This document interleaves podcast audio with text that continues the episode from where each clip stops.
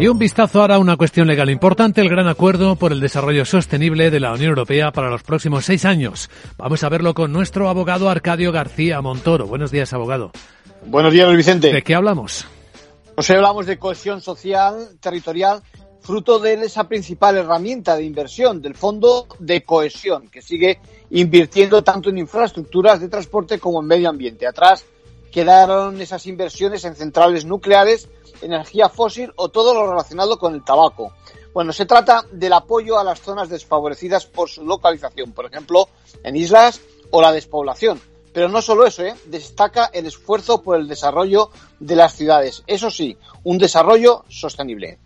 Este es el fondo público más grande de la Unión Europea. Sí, por eso es un logro este acuerdo, Luis Vicente. Ahora hay que darle forma en el Parlamento Europeo, ese que demuestra hoy su fuerte posición al legislar sobre la cohesión económica y socialmente entre regiones. Bueno, regiones entre las que destaca ese denominado grupo de transición, que son las que van a poder aprovechar gran parte de los recursos, el 30% de la Europa verde, pero además el 40% para construir la Europa inteligente. Hablamos de aquellas regiones que se hallan entre el 75 y el 100% de la media del, del Producto Interior Bruto de la Unión Europea.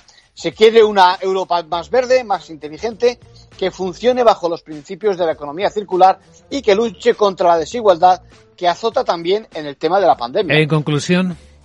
Bueno, estamos ante una gran oportunidad para que la España, no solo de menor desarrollo, sino también la de las regiones en transición, aprovechen estos recursos para la transformación económica innovadora y sobre todo inteligente. Gracias, abogado.